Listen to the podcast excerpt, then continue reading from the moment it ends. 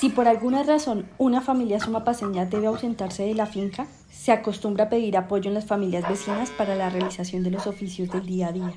Por lo general, se da prioridad al cuidado de los animales y la preparación del queso.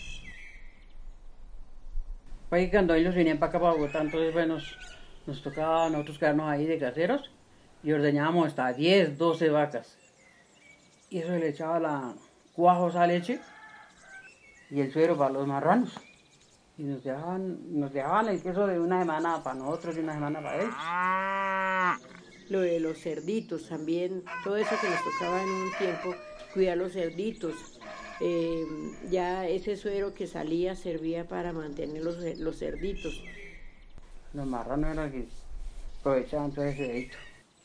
La vara de, que sale de la cocina y, y el viejo y la papa, y una ya para engordarlos entonces les llevan una, una harina que llaman salvado. Ven que el, el del trigo, la, un ese del trigo.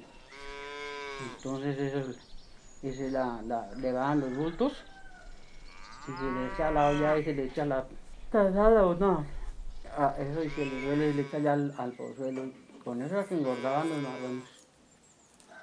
Con suero y, y salvado y en término de unos cuatro meses ya estaban para venderlos, para ayudas de, de, sostener uno el hogar o para algo de mantención de sus, de sus hijos, para comprarles ropa, para, para muchas, le prestaba uno muchas, mucho beneficio. Mm, también lo de las gallinas eso era, era, era muy bonito porque por lo menos uno tenía sus gallinas que ponían los huevos de esos huevitos para darle a los hijos, también para vender. Campesinado. Sumapaseño. Transformando. Territorio.